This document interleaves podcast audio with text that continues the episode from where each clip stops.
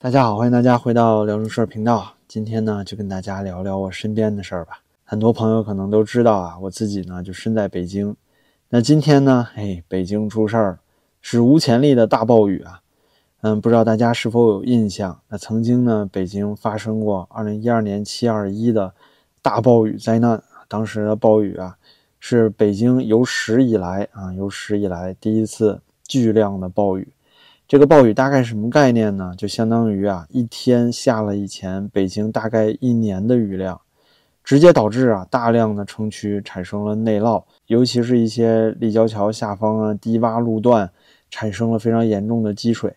那很多北京人呢，说实在的，没见过这种啊景象，所以呢，在车里不敢出去，就在里面等着。但是啊，温水煮青蛙，当你发现这情况有点不对劲儿。前方的路也走不了，同时呢，这个水面已经越来越高，甚至要没过车玻璃的时候，这个时候你想推门打开啊，就已经很困难了，因为有水压嘛，很强的水压在外面推着你的车门，再加上很多车啊，可能因为进水的原因啊，车辆内部啊有一些电路的故障，你车锁也打不开了，所以呢，非常不幸，当时七二一的水灾啊，呃，北京大概有七十多个同胞遇难吧。那这一次呢，现在有多少人？遇难我们还不清楚，官方现在通报啊，已经有两个人了，还有大量的人失踪。同时呢，受灾最严重的是在门头沟和房山。那北京啊，是一圈一圈的那种结构，还是一种从外面发散向中间集中的这种城市的呃结构吧。那城八区呢，汇集在中心，中间是四区啊，现在是两区了，不好意思，总是不适应。对，现在已经没有崇文和宣武了啊！现在是东城、西城，然后外面呢还有四个区，一共城六区。再向外呢是郊区。那这次受灾最严重的是最西边的门头沟区和西南方向的房山区。主要原因呢也是很直白啊，因为啊就这两个地儿雨下的最严重。具体的降雨量啊，官方给出的数据看起来呢要比当初七二一北京暴雨的时候要严重很多。这一次呢，大概降雨时间七十小时不到的时间啊，累计降雨量将近一千毫米，一千毫米就是一米高啊。同时呢，每小时降雨量超过了一百毫米，一小时啊就能下十厘米。那您想想，十厘米啊，已经没过您的脚踝了，至少吧。那七二一的时候呢，当时累计的平均降水量，后来的统计结果也就五百四十一毫米。但是这一次呢，在受灾严重的啊门头沟和房山区啊，都达到了七百毫米左右的级别，所以造成的结果啊，就是现在您能在外网看到的铺天盖地的关于北京暴雨的视频，基本上就是一片泽国啊，等于整个北京呢变成威尼斯了。房山区呢，因为地势不平坦，同时呢有很多山村啊，所以啊还有严重的泥石流。那在门头沟区呢，主要是因为有一条永定河，永定河是从西北边经过北京，然后穿过天津，一直入海。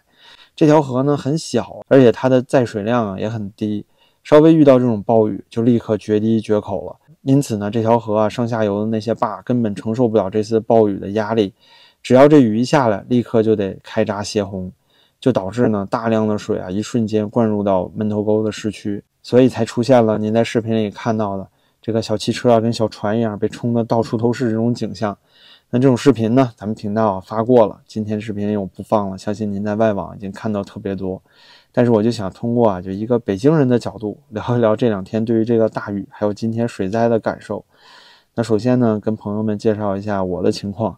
今天一整天啊，都是在家工作，还没有出门。然后呢，看了很多新闻，跟很多朋友啊了解了今天发生的情况。再有就是我家呢是在三环旁边啊，所以啊现在雨已经基本停了，还有一点点中小雨吧，但是声音已经大概听不到了。但是下午的时候确实下的非常厉害，就那个大雨呢拍打到窗户上，声音都是非常非常的吵。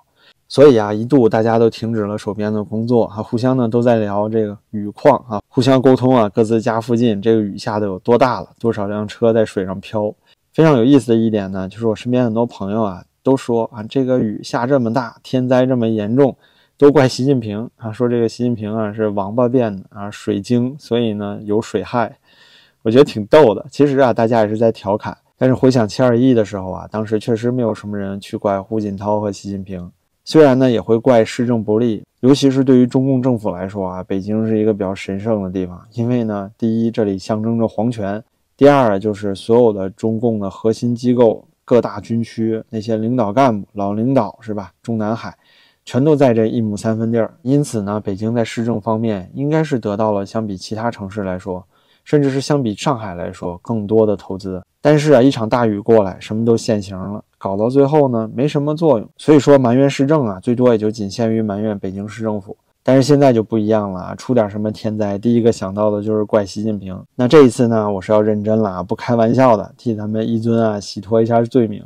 朋友们，这个天上降大雨啊，这么高的降水量，跟咱们一尊没关系啊，不是他干的。但是为什么这么多人这次要骂一尊呢？跟以前不一样了呢？其实很明显啊，就是这种天怒人怨，最重的还是人怨。当你这个人心情好的时候，经济上行的时候，发生天灾，当然了，大家都不愿意看到的事情。但是总归啊，不会像现在这样，有点什么事儿都赖到一尊身上。有这样的结果啊，不也正因为他是定于一尊吗？那既然现在什么都听你的，东西南北中都姓习，又两个维护，又两个确立，所以啊，大家就会默认为，不管是什么事儿，都是一尊的问题，因为底下的人做不了主啊。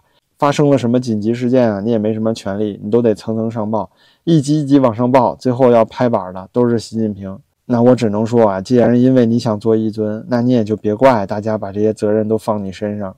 像这种市政设施呢，其实一般都是有一个度的，比如说你的全套应急和排水系统是能够对应百年一遇的洪水啊，还是千年一遇的洪水啊，完全是依据啊你这个城市所在的地理位置、你的地势，还有就是你历史降雨的规律所决定的。你不能说这个地方很少发生汛情，你就非要按照千年一遇、万年一遇的标准去建它的排水系统，那就是浪费钱了。所以北京呢，其实历史上发生洪涝灾害的次数并不算多，因此呢，北京的市政啊很难应付这种像千年一遇这种级别的大暴雨。那大家也会想啊，说千年一遇，那我这一辈子好像已经遇过两三次了。所以这里啊，咱们就要说回到当初二零一二年的时候。当时我家呢就在地铁的上面，所以我印象非常深刻。因为那时候有大量的人夜里回不了家，因为坐不了地铁了，地铁里面已经啊水都灌进去了。下地铁的楼梯呢就跟瀑布一样，那大马路上你也不可能打得到车，私家车想行车都困难。所有的马路啊几乎水深都能没过脚踝，深的地方甚至能到一米左右。当时啊就让很多北京老百姓看出来，这北京的市政啊实在是太糟糕了。虽然说这雨下的大，但这雨下的时间并不长啊。可能短时间你确实会积很深的水，但是之后啊，是不是排水应该起到作用呢？可是我们见到的啊就是这水过了很长时间才退下去，下水道甚至都堵了。这就说明啊，你这个市政排水系统严重不足。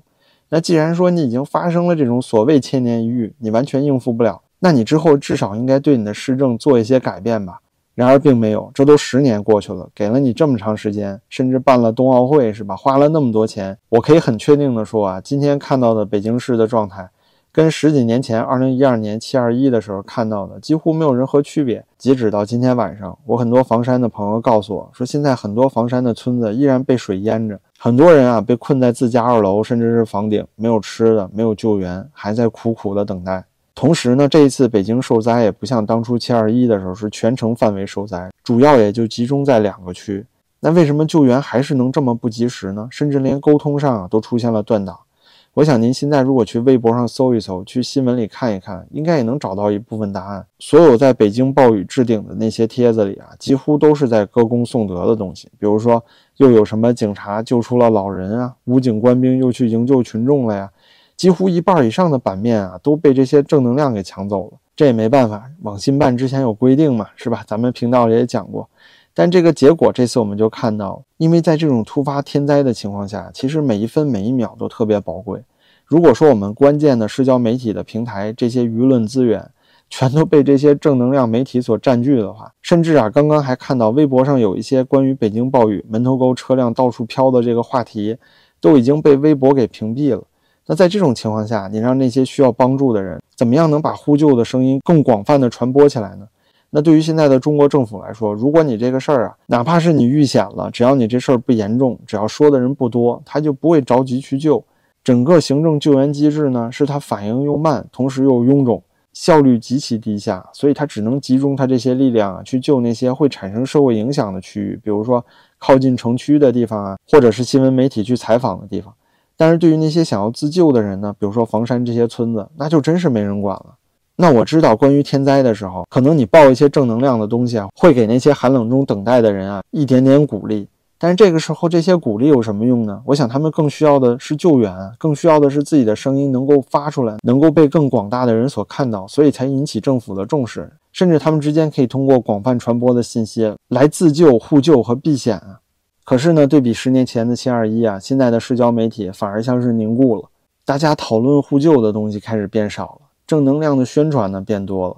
之后再说到这些大水中被摧毁的财产。我们之前在郑州大水的时候也看过类似的景象，很多农村的平房啊都直接被淹没了，甚至城市里的楼房呢一到二层都会进水。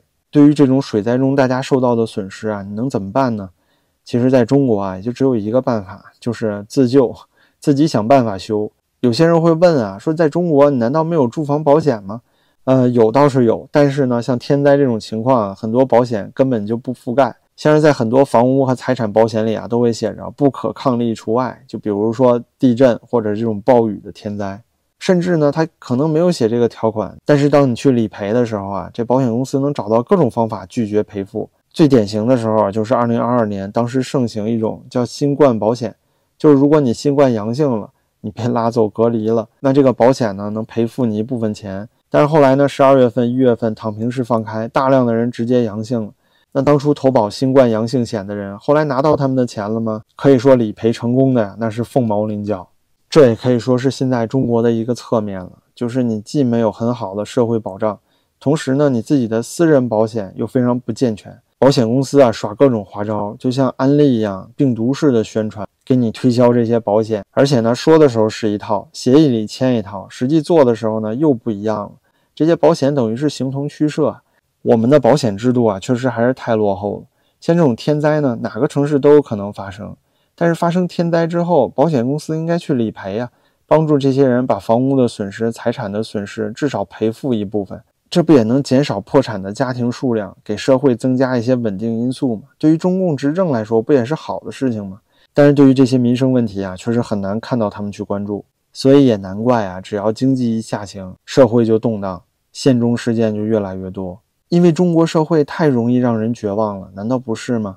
其实像发生暴雨、洪水这种天灾啊，不管是哪一个国家，老百姓遇到这样的事情，第一个反应还是责备政府。只不过啊，中国社会跟其他民主社会最大的区别就是，当那些民主国家的老百姓积怨越来越深，不断的对政府失去信心的时候，他们就可以选择用选票的方式让这个政府下台。